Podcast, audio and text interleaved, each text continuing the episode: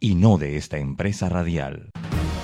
La información de un hecho se confirma con fuentes confiables y se contrasta con opiniones expertas. Investigar la verdad objetiva de un hecho necesita credibilidad y total libertad. Con entrevistas que impacten, un análisis que profundice y en medio de noticias, rumores y glosas, encontraremos la verdad. Presentamos a una voz contemple y un hombre que habla sin rodeos con Álvaro Alvarado por Omega Estéreo. Bienvenidos.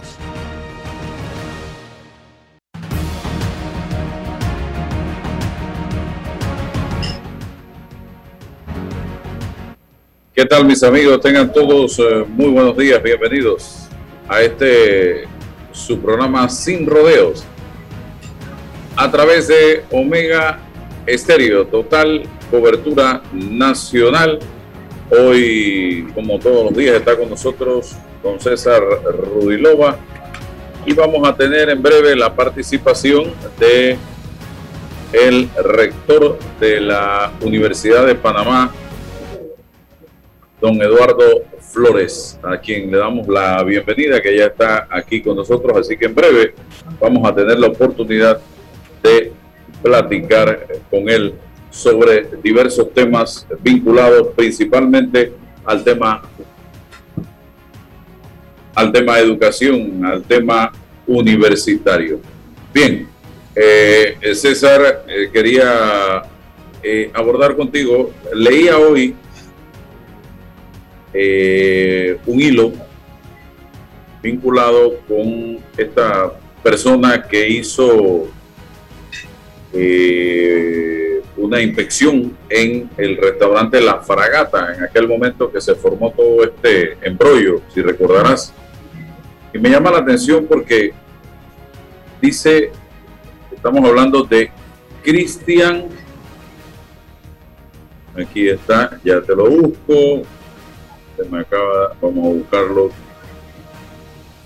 Estamos hablando de el funcionario Cristian Vieira Fiat. Dice, y lo de cómo terminé querellado penalmente por intentar cumplir mi deber como funcionario en el caso de la fragata. Para que ustedes vean cómo camina este país. Dice Cristian, soy jefe de atención ciudadana de la Junta Comunal de Bellavista y desde octubre del 2019 me designaron funciones de inspector de legal en el corregimiento de Bellavista. La noche del 26 de enero recibí quejas de vecinos informando que el restaurante La Fragata se encontraba abierto y violando las normas del MINSA. Cuando me apersoné fui agredido y retenido ilegalmente por personal del restaurante. Creo que no hace falta que recuerde todo lo ocurrido. Un, uno pensaría que lo normal es que el local ya hubiese tenido que pagar la multa y quienes me retuvieron alguna sanción judicial. Pero en Panamá parece ser lo contrario. La multa se encuentra suspendida, dice Cristian, por la Corte Suprema de Justicia y yo estoy enfrentando un proceso por abuso de autoridad. Ayer Fui a rendir entrevista en la Fiscalía. Para mi sorpresa, Fernando Caballero, funcionario de Legal y Justicia de la Alcaldía de Panamá, había testificado a favor de la fragata. Señor alcalde José Luis Fabrea. El 10 de octubre del 19 participé de la capacitación a inspectores que organizó Legal y Justicia la noticia estaba publicada en la web de la alcaldía, pero fue borrada unos días después de lo ocurrido en la fragata, dice el funcionario. Finalmente, me preocupa el mensaje que se manda a los funcionarios que de verdad queremos hacer las cosas bien, aunque no sea en altos cargos. ¿Acaso tenemos que mirar para otro lado cuando se trata de allegados al poder? No podemos seguir así. La ley debe ser igual para todos, señoras y señores. Y ese es el común denominador en este país. La policía trata de hacer su trabajo y se encuentran con una persona que es allegada al gobierno de turno y el policía no puede hacer su trabajo porque lo reprimen, lo sancionan. Un funcionario trata de hacer su trabajo y miren lo que tiene que enfrentarse en este momento, señoras y señores. El propio funcionario, ahora la alcaldía pareciera, según dice Cristian, que se está convirtiendo en socio o en aliado de el negocio al que él fue o en el que él fue a cumplir su trabajo. ¿Qué dice usted, don César, como abogado de estos temas? Buenos días, don Álvaro. Buenos días, doctor Flores. Un placer saludarlo. Bienvenido al programa. Eh, eh, don Álvaro, mi, formación jurídica me, puede permitir poder eh, decirte lo siguiente. Primero, la necesidad de conocer la carpetilla de investigación para ver cuáles son específicamente los hechos en debate, cuál es el problema jurídico en debate y qué es lo que discuten las partes. Cuando un ciudadano eh, se convoca a la Administración de Justicia para denunciar un hecho, en este caso abuso de autoridad, debe plantear la necesidad de algunos hechos. Y me parece, y entro ya ahora sí en el, en el plano de la especulación, que el ciudadano dirá, un inspector legal no tiene la competencia para allanar una eh, residencia o un restaurante, tal cual. Hay que verificar esa competencia legal. Porque sí, Álvaro, en el plano moral, el que está fuera de la ley, hay que aplicarle la ley y las sanciones correspondientes. No hay duda, no hay discusión. Y esa intervención desde el plano moral de la autoridad es la que corresponde. Pero ojo con esto. Todos tenemos que someternos a la ley y la ley impone unas competencias para poder entonces ejercer allanamientos, registros y esa serie de limitaciones a la libertad de las personas. Entonces, eso debe estar en, el debate y no, lo, no sabemos si efectivamente es el objeto de la querella son estos, la pregunta más que la respuesta, son estos inspectores competentes por la ley para ejecutar este tipo de actos delegados.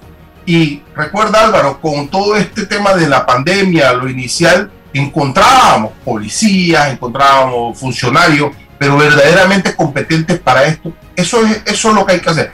Y si son competentes, entonces la ley tiene que resolverlo. Eh, inmediatamente eh, desvincular a este funcionario de esa investigación porque tiene que encontrar que no hay ningún tipo de abuso de autoridad y, a la, y al dueño del local, de restaurante, aplicarle la ley. ¿A quién le toca? ¿A quién le toca? Eh, en el área de cerca de Condado del Rey se dio un incidente con un ciudadano eh, y llegó la policía, la policía, llegó el Ministerio de Salud, llegó un funcionario de la alcaldía, recuerdo, ¿Pero quién le toca? Yo, fui testigo presencial de esto, pero este funcionario no pudo entrar eh, de manera eh, eh, en la iniciativa, no, no pudo. Él recibió la, el permiso de los propietarios. Él entendía que no tenía la competencia legal para ejercer un allanamiento directamente. Y se cuidó de eso, ¿ves? Entonces, sí, pero si la persona dueña del local te permite, y esto parece un poco anecdótico. No, no, tienes que tener la competencia legal para qué cosa, para poder entrar y ejecutar un tipo de medidas como esta, que son, pues, eh, eh, están en la constitución, la intimidad, la libertad.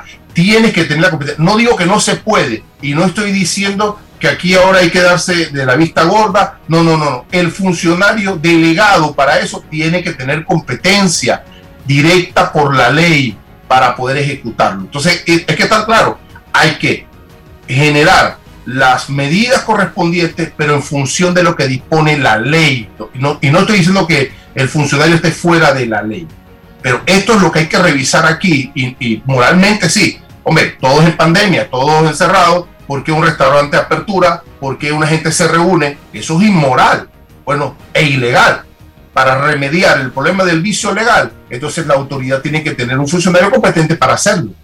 Es así y debe ser así, don Álvaro, en el plano eminentemente jurídico. Bien, interesante su posición. Lo que queda eh, es un sabor también amargo por el tema de que se sancionó, se pagó la multa a los que han sido sancionados de boca en conferencias de prensa o en declaraciones que ha hecho el Ministerio de Salud en la calle o simplemente quedaron en eso, en sanciones verbales para cumplir con o saciar una eh, set de, oye, de sanciones y de justicia que demanda el pueblo panameño. Vamos a ver, ¿Cómo sabremos si pagaron o no las multas o las sanciones? No sabemos. Si está en la corte, Álvaro, discúlpame, si está en la corte, debe ser que la persona recurrió a un amparo, una medida constitucional en contra de esa resolución. Bueno, señor rector, gracias por estar acá con nosotros. Recientemente entendimos que el Consejo General Universitario estaba tomando algunas decisiones de desvincularse del Consejo de Rectores de, Panamá. Fue esa la decisión. ¿Y qué los lleva a ustedes a tomar la misma en estos momentos? Bienvenido. Bienvenido, como no, gracias. Gracias por la oportunidad, Álvaro. Eh, y César.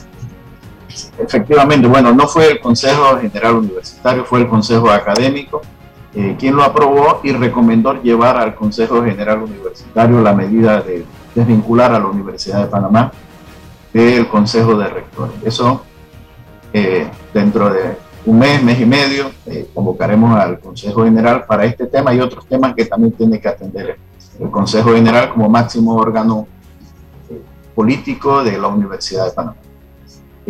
los argumentos que se presentaron en el Consejo Académico es que primero el Consejo de, de rectores está conformado por las cinco universidades públicas del país y por 21 universidades eh, particulares.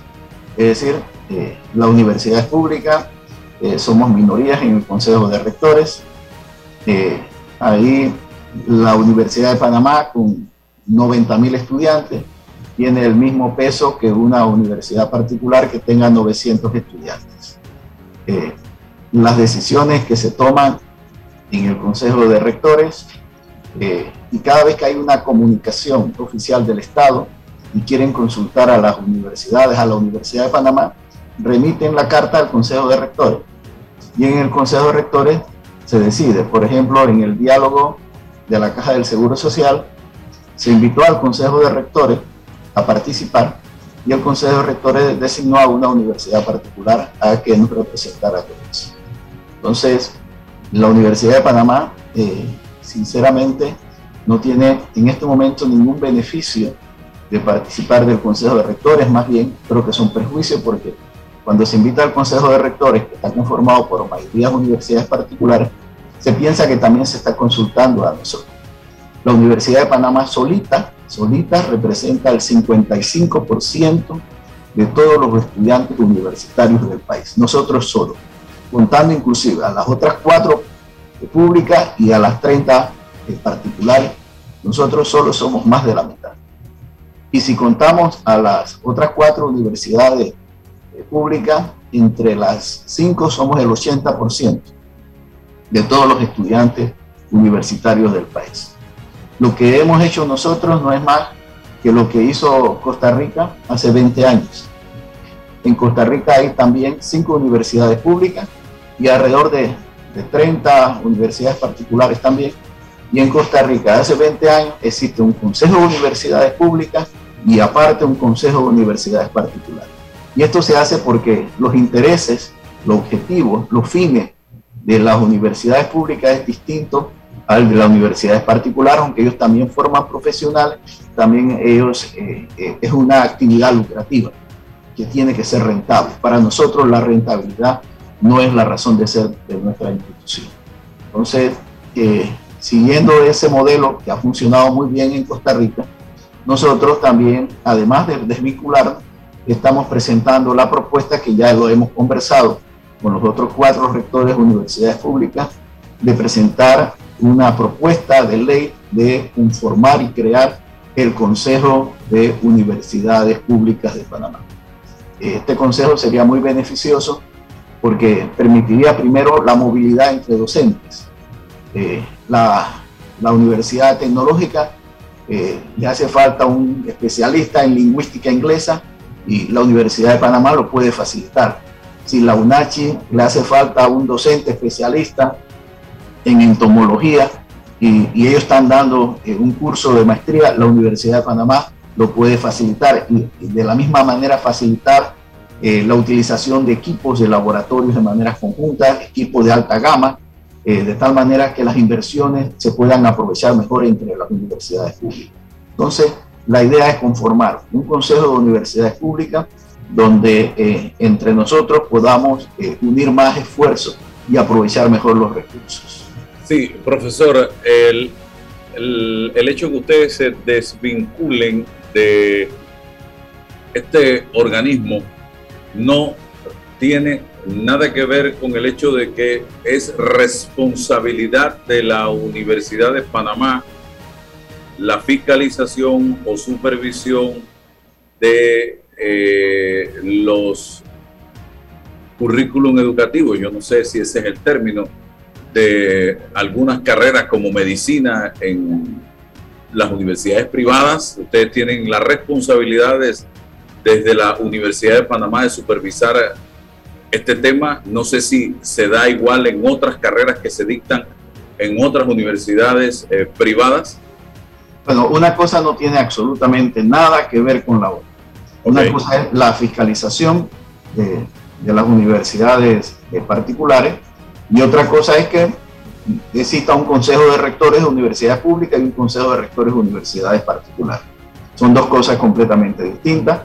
Eh, en este momento eh, eh, hay un, la ley 52 estableció una estructura que se llama el CTDA, son las siglas, donde es el responsable, nosotros somos parte del CTDA, como las conforman las cinco universidades públicas del CTDA y somos los responsables de la fiscalización de la educación superior de las universidades particulares. Eso es completamente distinto a formar parte del Consejo de, Rectores de Universidades. ¿Ese trabajo va en la dirección de la carrera de medicina o todas las carreras que...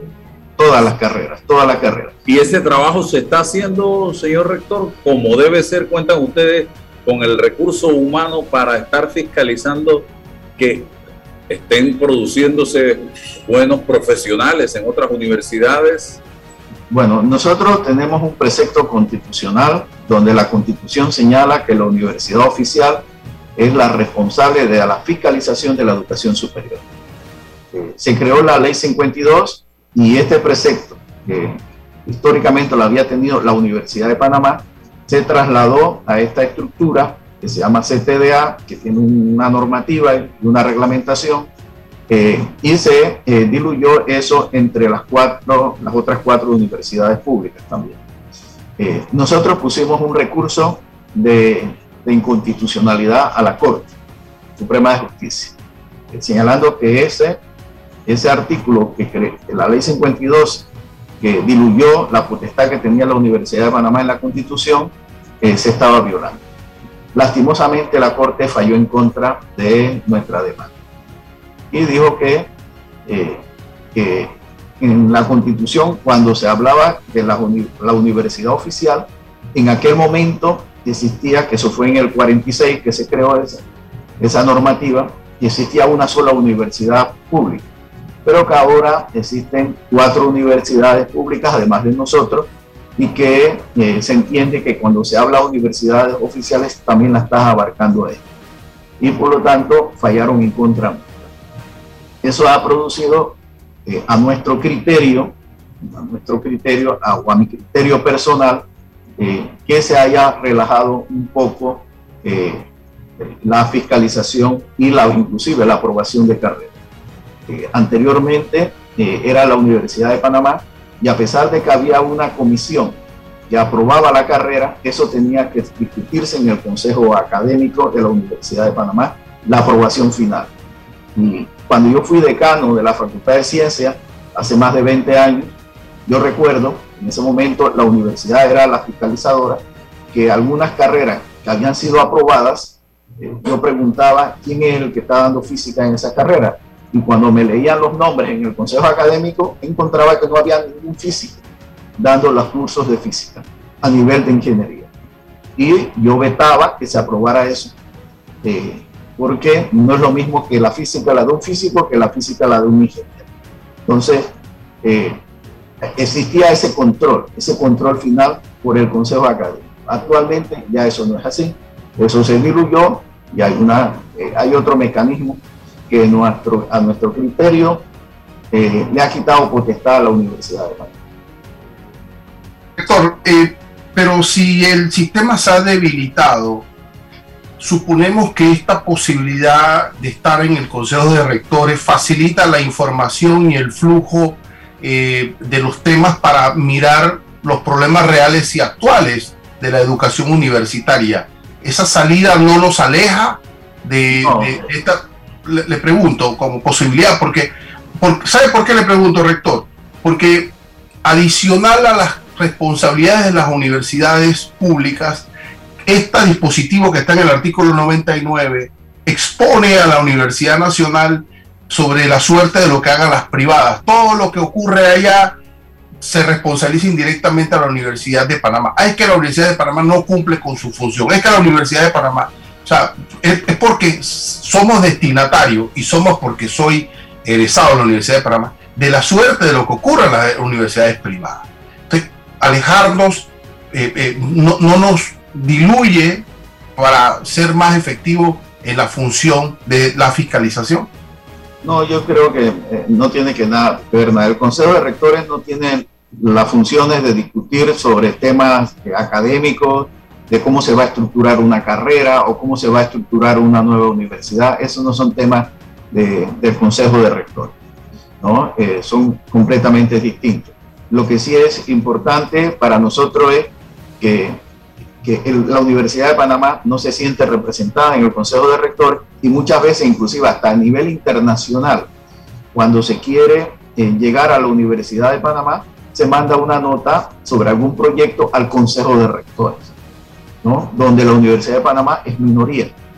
Entonces, eh, eso no significa que nosotros, saliéndonos del Consejo de Rectores, eh, no sigamos eh, colaborando con las universidades particulares. Nosotros en este momento tenemos eh, varios proyectos, por ejemplo, sobre el repositorio de revistas académicas en la Universidad de Panamá. ahorita estamos dando seminarios y proyectos con las universidades particulares. Eso va a continuar nuestra colaboración con las universidades particulares. Lo único que el ente que se llama Consejo de Rectores eh, de las universidades, nosotros vamos a hacer uno especial para las universidades eh, particulares. Rector, pero, sigo, ¿por qué se perjudica la Universidad de Panamá estando en minoría en un grupo? Bueno, pues cuando se toman las decisiones, eh, todas las universidades pesan por igual, el voto de todas las universidades. Pero no quedan establecidos los disensos cuando la universidad en un tema específico plantea su, su posición en las actas bueno, puede, usted puede eh, estar en minoría y, plantear su disenso, pero eso no, implica nada. Y, ya le digo, cuando se va a, se quiere enviar eh, una, una, nota o una propuesta eh, a las universidades, en términos generales, incluyendo especialmente a la Universidad de Panamá, se envía al Consejo de Rectores. Y nosotros no nos sentimos representados ahí. Bien, yo tengo tres preguntas. Primero, esto es como sacarle eh, a la Liga Española, al Barça y al Real Madrid de repente. Debilita esta organización. Eh, pienso yo, usted me dirá. Segundo, el tema de, supe que usted tuvo una reunión recientemente con el presidente del Colegio Nacional de Abogados, eh, Juan Carlos Araúz, reelecto, que toma posesión este lunes 9 de agosto para tocar el tema de la certificación a los egresados de facultades de Derecho de la Universidad de Panamá y otras universidades. ¿Usted favorece esta intención, señor rector, y cuál sería, a juicio suyo, la forma para ponerlo en ejecución? Y lo tercero, ¿cuándo volvemos a clases presenciales eh, en la universidad a nivel nacional, ya que eh, estamos viendo un ritmo acelerado en la vacunación en Panamá? Bueno, con respecto a lo del Barça, el, Real Madrid, que quiero decirle que yo soy del Barça, porque hice mi doctorado en Barcelona. Eh, yo pienso que no lo veo desde ese punto de vista, ¿no? Por ejemplo, ya eh, la Universidad de Panamá eh, u otras instituciones como el Ministerio de Salud, cuando quiere hacer un convenio con el Consejo de Rectores, hace un convenio con el Consejo de Rectores y nos han señalado que también quieren hacer un convenio equivalente con la Universidad de Panamá. Es decir, el Consejo de Rectores de universidades particulares seguirá funcionando. Nosotros seguiremos colaborando desde el punto de vista académico con ellos, pero lo que sí que tendremos una estructura donde las universidades públicas estarán representadas. Eh, con respecto a la reunión eh, con el doctor eh, Araúz, efectivamente nos reunimos en el día, creo que fue el día lunes, el día lunes nos reunimos con él y tocamos diferentes temas, ¿no? Entre los temas que tocamos, yo le pregunté que yo como rector estaba un poco preocupado por el famoso examen que le habían hecho a, los estudiantes de derechos, que no tiene, que, me explicaba él que es un examen que no tiene eh, obligatoriedad de aprobarse, y se lo dicen a los chicos, este examen es simplemente formal eh, eh, y no requiere para la idoneidad su aprobación. Yo le pregunté que yo quería saber cuáles eran las áreas donde los estudiantes de la Universidad de Panamá habían fallado para primero reforzar esos temas, conversar con los profesores que dan esos cursos, ¿no? Y él me dice que no. Eh, me dijo que, que el examen no tenía que ver con nada académico. El examen es, un, examen que tiene más bien que ver con la ética, eh, que para la aprobación eh, un porcentaje de la asistencia a los tres días, porque es un, es un curso que dura tres días sobre ética, y que eh, yo le pregunto, ¿pero estás seguro de eso? Porque a mí me han llamado y dicen, mira, ve, la Universidad de Panamá forma mal a, su, a sus estudiantes, a sus licenciados en Derecho, y me gustaría saber en qué lo estamos formando mal, para hablar con el decano y con la facultad. Entonces me dice, no, no, profesor, yo le aseguro al 100% que ese examen no tiene que ver nada con academia. Ese es un examen que tiene que ver sobre cuestión de la ética del derecho, que además se le dice a los estudiantes que eh, aprobarlo o no, igual van a tener la idoneidad, por lo tanto no hay mucha motivación de los estudiantes de esforzarse en, esos tres días, que prácticamente con la asistencia ya están aprobados. Entonces, pero eso, eh, el tema de, del examen de certificación es un tema que la Universidad de Panamá y en el país se ha manejado ya hace más de, de 10 años, se ha manejado, yo creo que hubo ya un intento de hacer un examen, en aquel momento se le llamó examen de barra. Eh, en ese momento la universidad, la Universidad de Panamá, yo no era el rector, eh, fue rechazado eh, porque el examen lo iba a poner la Corte Suprema de Justicia. Y muchos, muchos profesionales estuvieron en contra de eso, que fuera la Corte la que pusiera ese examen. y por eso en aquel momento ese intento fue rechazado. Yo creo que que es saludable, es saludable de los exámenes de certificación. Y no, y no para el derecho solamente, Álvaro, y César y Miguel, sino para todas las carreras. Tarde o temprano, tarde o temprano, todas las carreras van a tener que pasar por examen de certificación.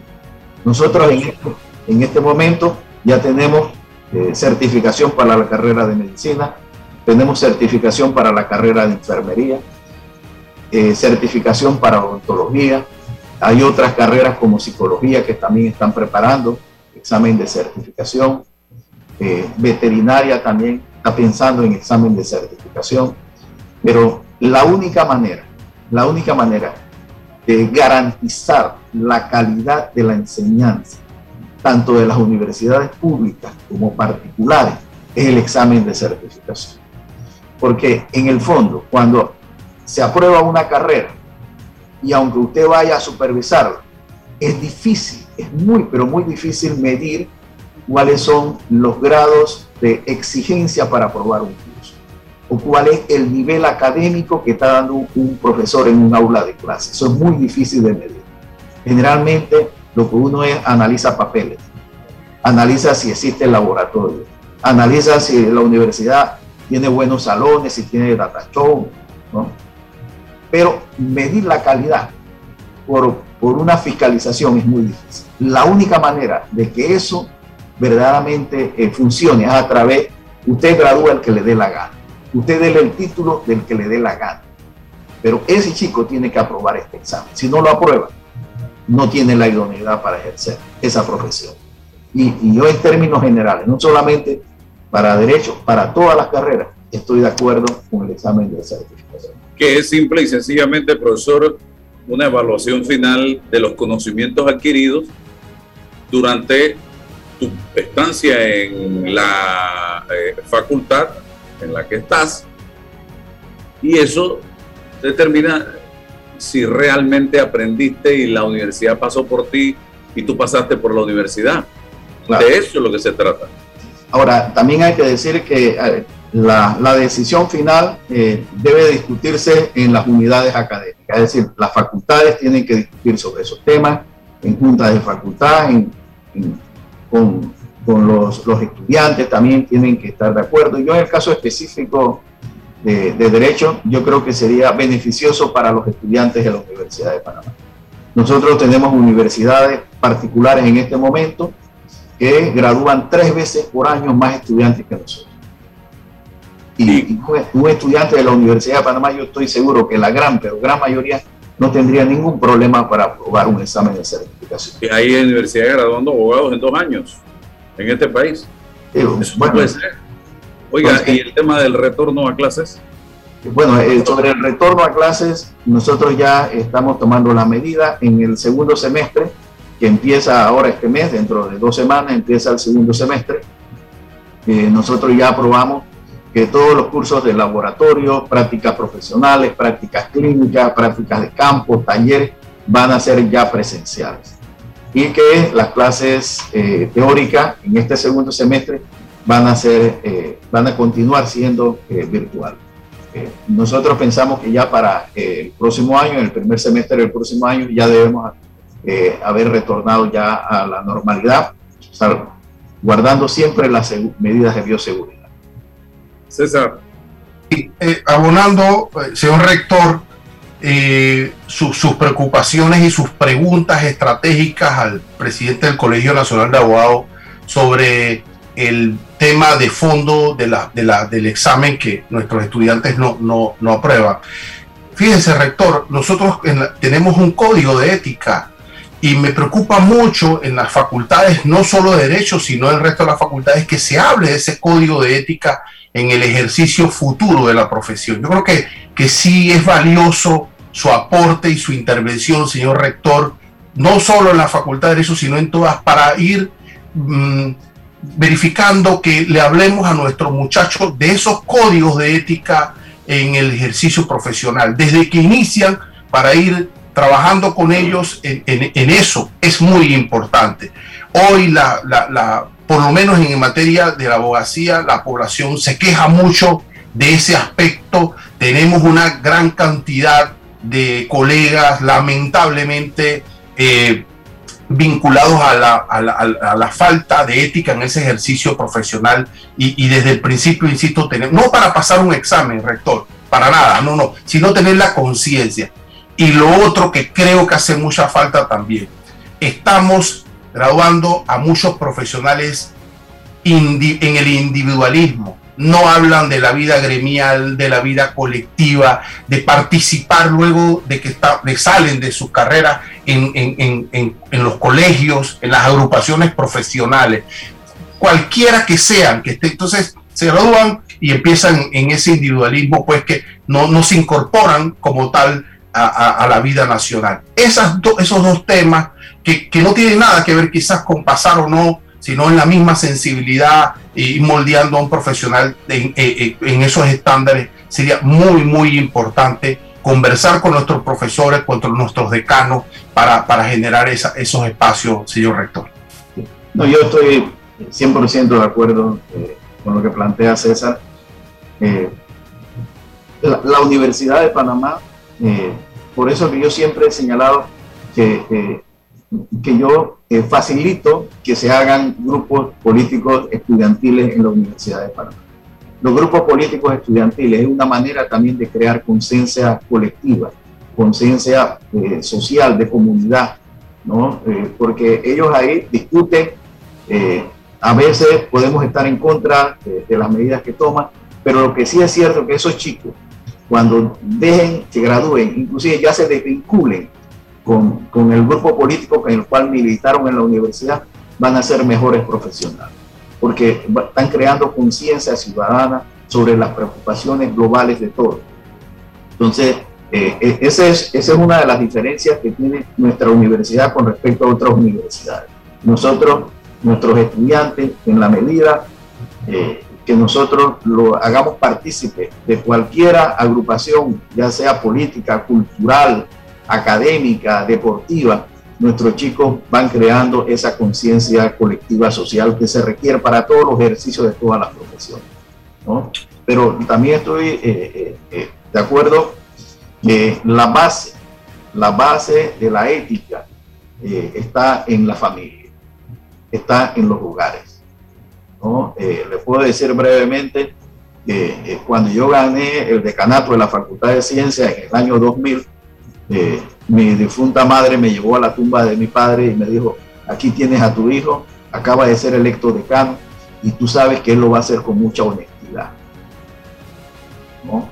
Es decir, cosas cosa como esa a uno le queda eh, y, porque viene desde su casa, ¿no? Eso de ser honesto, eso de somos pobres pero somos decentes, no robamos, ¿no? Entonces, eh, yo creo que la base de todo está en la familia naturalmente se tiene que reforzar eh, a todos los niveles de la educación, incluyendo la Universidad de Panamá. Bueno, señor rector, le agradezco gentilmente habernos cedido parte de su agenda esta mañana para abordar temas interesantes que de seguro vamos a seguir eh, repitiendo en el día de hoy a través de nuestras plataformas de redes sociales, porque hay información valiosa que usted ha dado en la mañana de hoy. Gracias, señor rector, le deseamos éxitos. Muchas gracias, rector. Igual para ustedes. Muchas gracias. Vamos a la pausa, regresamos enseguida con más entrevistas. Descarga ya la nueva billetera electrónica nacional BEN de Banco Nacional de Panamá, tu app de cuenta virtual que te permitirá realizar pagos, consultas, recargas, transferencias y retiros en cajeros automáticos, todo de manera fácil, rápida y segura. Envía y recibe dinero utilizando tu celular. Banco Nacional de Panamá, grande como tú. En Mi Bus seguimos modernizando el transporte público para brindarte un Panamá más conectado, reforzando las rutas complementarias de tu barrio para que llegues al punto de conectividad de tu zona. En el este, cuentas con la zona paga Metro Pedregal, en el norte, con la zona paga Los Andes, y en el centro, con la zona paga 5 de Mayo, en donde tendrás rutas troncales y corredores de alta frecuencia, y así puedes trasladarte de una forma más rápida y segura. Sigue avanzando en tu viaje realizando el transbordo gratuito y aprovecha todos los beneficios en tiempo y dinero. Y recuerda, no bajes la guardia contra la COVID-19. Al viajar con nosotros, usa tu mascarilla, pantalla facial y gel alcoholado. Mi bus, la gente que mueve a Panamá. ¿Sabías que Cobre Panamá trabaja de la mano de organizaciones de investigación científica para la protección y conservación de especies como el Fondo Peregrino, Sea Turtle Conservancy, Instituto Smithsonian de Investigaciones Tropicales y Yaguará? Cobre Panamá, estamos transformando vidas. Déjate llevar por la frescura del pollo melo, panameño como tú. Déjate llevar por la frescura del pollo melo. Variedad altos estándares, la calidad es una promesa para llevarte el pollo melo siempre fresco hasta tu mesa. Melo. Por su sabor y calidad lo prefiero. Déjate llevar con la frescura. Estimado usuario, evita sanciones. No te quites la mascarilla ni la pantalla facial. No ingieras alimentos y ningún tipo de bebidas dentro de trenes y estaciones. Respeta las normas. Cuida tu metro. Panama Ports se mantiene en su compromiso de apoyar al desarrollo económico del país. Hemos aportado en todos los sectores apoyando a las comunidades más vulnerables, dotando los hospitales, respaldando la vacunación masiva en el país y la de nuestros colaboradores, para brindar nuestra labor día y noche. Para los próximos 25 años, se proyecta que Panama Ports realizará pagos adicionales directos al Estado por movimiento de contenedores de 24 millones al año y pagos en concepto de dividendos de 7 millones mínimos al año. Nuestra labor continuará para que en los próximos 25 años Panamá siga avanzando por un mejor mañana para todos los panameños. Panama Ports, 25 años unidos a Panamá. Bueno, me voy a comer con una estrella. Espérate, ¿y tu esposa sabe? Claro, ella sabe que la estrella del sabor es American Star. Y por eso en la casa comemos delicioso. American Star, el tasajo, jamón, chorizos y embutidos más suaves, económicos y con el sabor que le gusta a todos. ¡Oh! ¿Me invitas a conocer esa estrella? Busca la estrella roja y azul American Star, la estrella de tu cocina. Detrás de nuestras hipotecas encuentras tu nuevo hogar. Solicita un préstamo hipotecario para tu vivienda con grandes beneficios. Traslada tu hipoteca y date una nueva oportunidad. Refinancia con nosotros y toma un descanso. O recibe ese dinero extra que necesitas con nuestro préstamo con garantía hipotecaria Casa Más. Contáctanos a través de nuestras plataformas de atención al cliente. Caja de Ahorros, el banco de la familia panameña. Hay un delito que va en aumento, que se aprovecha de la buena fe de los ciudadanos. Yo estoy aquí construido, aquí en mi carro solamente suyo y mi persona. Entonces creo que usted me diga, ¿tiene el dinero completo o tiene usted un abono? Que realiza estafas por medio del comercio electrónico y que suplanta tu identidad. Ese es el ciberdelito, con un aumento del 225% en el primer trimestre, convirtiéndose en el delito con mayor incidencia en el último año. Estos grupos de crimen organizado generan 20 mil dólares diarios aproximadamente al cometer estos delitos. Si alguien te solicita dinero por redes sociales, antes de depositar, llama a esa persona y confirma la información. El ciberdelito es real. Denúncialo al 507-2988 o al 104. Un mensaje de la Policía Nacional, el Ministerio Público y esta emisora. En Mi Bus seguimos modernizando el transporte público para brindarte un Panamá más conectado, reforzando las rutas complementarias de tu barrio para que llegues al punto de conectividad de tu zona. En el este, cuentas con la zona paga Metro Pedregal, en el norte, con la zona paga Los Andes, y en el centro, con la zona paga 5 de Mayo, en donde tendrás rutas troncales y corredores de alta frecuencia, y así puedes trasladarte de una forma más rápida y segura. Sigue avanzando en tu viaje realizando el transbordo gratuito y aprovecha todos los beneficios en tiempo y dinero. Y recuerda, no bajes la guardia contra la COVID-19. Al viajar con nosotros, usa tu mascarilla, pantalla facial y gel alcoholado. Mi bus, la gente que mueve a Panamá.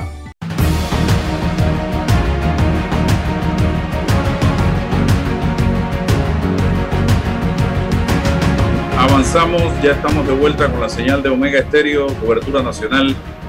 Miguel Vergara, Ana Rebeca Chanición está con nosotros en la mañana de hoy. Les agradezco su participación porque hay un tema que cuando me lo contaron me llamó poderosamente la atención porque estamos hablando de salud, el tema de gas en los hospitales. ¿De qué se trata, eh, don Miguel? Buenos días, Álvaro. La verdad que muchas gracias por la invitación. Eh, ahora que te he escuchado hablando sobre los temas relacionados a la pandemia, eh, evidentemente el uso de oxígeno médico en los hospitales ha vuelto de vital importancia, dadas las condiciones en que estamos viviendo como, como humanidad. Eh, hemos visto cómo han hecho crisis en muchos países y han muerto muchos, muchas personas por la falta de este vital gas en esta pandemia que tiene un síndrome respiratorio muy fuerte. Eh, también hemos podido ver eh, casos como en Irán o Irak, no recuerdo bien qué país fue, de un incendio que se dio en un hospital temporal y murieron eh, a causa de una mala instalación de oxígeno, murieron un montón de personas. hoy nosotros nos, nos, abocamos a conversar contigo porque estamos viviendo algo que, que decía César, ¿no? La realidad es dura, pero es pura. Y estamos viendo una realidad que se está dando en Panamá sobre el caso de empresas que están instalando redes de gases medicinales, llámese oxígeno médico, sin contar con idoneidad, sin contar con los permisos de operaciones de los bomberos, eh, lo que está produciendo realmente que se abra un riesgo a la vida eh, humana que no había visto yo en, otra, en otras épocas. Empresas sin idoneidad. Escuchen esto, estimados amigos que me sintonizan a esta hora. Están instalando gas, oxígeno en distintos hospitales a nivel nacional. Estamos hablando de hospitales de la Caja y del MINSA o del MINSA o de la Caja. De todos, eh, Álvaro, está pasando en, en, varios... privado también. inclusive en el área privada adentrémonos en el tema. ¿De qué se trata y los peligros que esto representa? Mira Álvaro, eh, las redes de gases medicinales em, son reglamentadas eh, a través de una norma, la norma NFPA 99. Esta es una norma americana que agrupa profesionales de, una rama específica y empieza a normalizar eh, la forma de trabajar, de instalar las medidas de seguridad adecuadas para que se pueda producir una instalación segura tanto de extintores de incendio, alarmas contra incendios, sistemas húmedos, pero lo hace también en gases medicinales, porque el uso de oxígeno eh, medicinal en hospitales entraña un riesgo asociado a fuegos. Eh, el oxígeno es un carburante que aumenta poderosamente la temperatura de combustión y el riesgo de un escape de oxígeno eh, en una red hospitalaria incrementa el, potencial de un incendio catastrófico como pasó en este hospital en, Medio Oriente. Eh, de esta forma, la norma pide que las personas que trabajen las redes medicinales, todo el que suelde una tubería debe estar certificado con una certificación de ASME, de la Asociación de Ingenieros eh, Mecánicos, debe tener una licencia de la Asociación de Ingenieros Sanitarios como instalador pero también la persona que inspecciona tenga un grado de instrucción y certificación para ser inspector. De igual forma, los, las personas que trabajan en el área en, el, en verificación y en mantenimiento deberían estar certificadas. Hace unos años, los bomberos decidieron incorporar estas certificaciones como un prerequisito para toda empresa que se dedicara a la instalación de redes de gases medicinales tuviera que tener este requisito como válido. Mínimo debería tener instaladores certificados. De igual forma, tú para poder dedicarte a esta actividad necesitas tener un permiso de operación que emite el Cuerpo de Bomberos de Panamá. Ese permiso eh, implica que tu empresa ha sido auditada por los bomberos y ellos certifican que tienes el personal adecuado para realizar estas redes. Es un permiso que se renueva año tras año y es bastante complejo de renovar. La realidad ahora es que hay empresas que no cuentan con ese permiso o que su actividad no está amparada bajo ese permiso y están instalando redes de gases medicinales. Empresas que inclusive han falseado eh, estos documentos, entrado a licitaciones públicas y han sido, eh, han recibido de parte del Estado para que instalen redes, reparen redes con información eh, de dudosa procedencia. ¿Y son empresas que se dedican a esto o son empresas que ahora empezaron a dedicarse a esta tarea? No sé, Miguel o Ana Rebeca. Bueno, en algún momento, eh, esta empresa en específico, eh, tengo conocimiento que en algún momento estuvieron haciendo este tipo de trabajos. Sin embargo, la participación podría decir yo que de hace unos 5 a 8 años atrás, eh, probablemente ha sido con, con, personal no idóneo. ¿verdad? Entonces, eh, no ha pasado por el proceso de capacitación y certificación como lo hace eh, la empresa de nosotros. Y es lo que estamos pues ahorita eh, comentando con ustedes, de que hay un proceso, hay una normativa, hay un, una entidad en jurisdicción que es el cuerpo de bomberos, que ha dirigido un proceso para que nosotros podamos hacer este tipo de instalaciones, ha emitido resoluciones para nuestras empresas, donde uno de los requisitos es en efecto tener en cumplimiento la NFPA 99 y tener las certificaciones eh, que mencionó Miguel, como instalador, como inspectores, como verificadores, ¿verdad? Y esto no, no las tienen, eh, también nos exigen a nosotros que los materiales que se utilizan cumplan eh, con NFPA 99 es parte del proceso de que nosotros tenemos que hacer, pedir a nuestros proveedores eh, todas las certificaciones de los equipos que ellos fabrican, cómo los fabrican para que cumplan con esta normativa. Y es parte de la documentación que nosotros eh, metemos en el, en cuerpo de los bomberos para emitir la certificación anual que hacemos. ¿Por, qué vía, ¿Por qué vía se han dado estos contratos? ¿Por la vía eh, directa, contratación directa, por licitación pública. Eh, ¿Cuál ha sido el mecanismo? Licitación pública, la, que estamos hablando en este momento específicamente fue una licitación pública donde se emitieron documentos eh, falsos.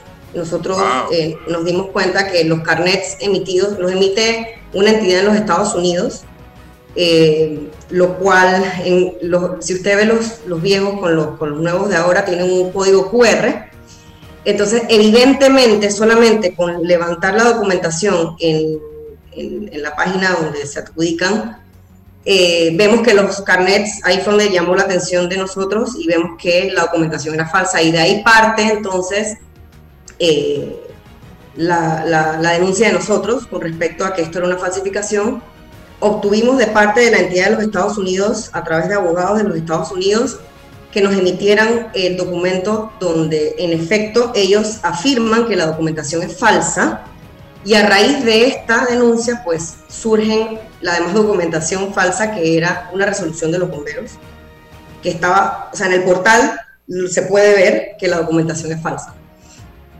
Y ahí empieza la historia de, este, de esta lucha que tenemos de que aquí estamos hablando de varios delitos. Sí. Ay, pobre código penal panameño, Dios mío. Eh, pero a ver, cuando me hablan de denuncia, ¿ya formalizaron una denuncia ante la autoridad? ¿Ante qué autoridad y cuándo? Desde el mes de febrero eh, interpusimos la denuncia eh, y hasta la fecha, ahorita está caminando un poquito más. Miguel, ¿nos puedes ampliar un poquito ahí? Miguel.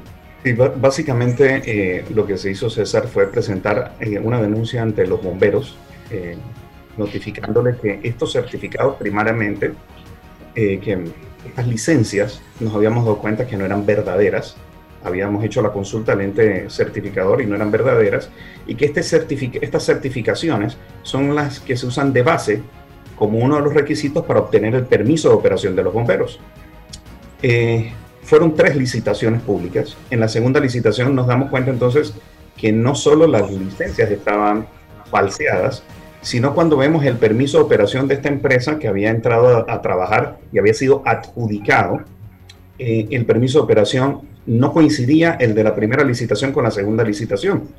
Eh, no, no, eran coherentes a pesar de tener el mismo número de... Y el mismo periodo. Eran diferentes en su contexto. Entonces lo llevamos los bomberos y los bomberos nos certificaron que la certificación de ellos era falsa. Y todavía pareciera que hay más de eso porque pareciera que los sellos en los documentos y las firmas tampoco eran correctas. Entonces, eh, esto llevó mucha suspicacia y, lo primero que te puedo decir, César, es que una de las primeras cosas que a mí me impactó era que la primera licitación donde nos dimos cuenta originalmente de lo que estaba sucediendo era una licitación para reparar la red de un hospital que había sido recibida dos años antes y certificada. Y ahora esta licitación era para reparar una red que ya el Estado había pagado para ser construida.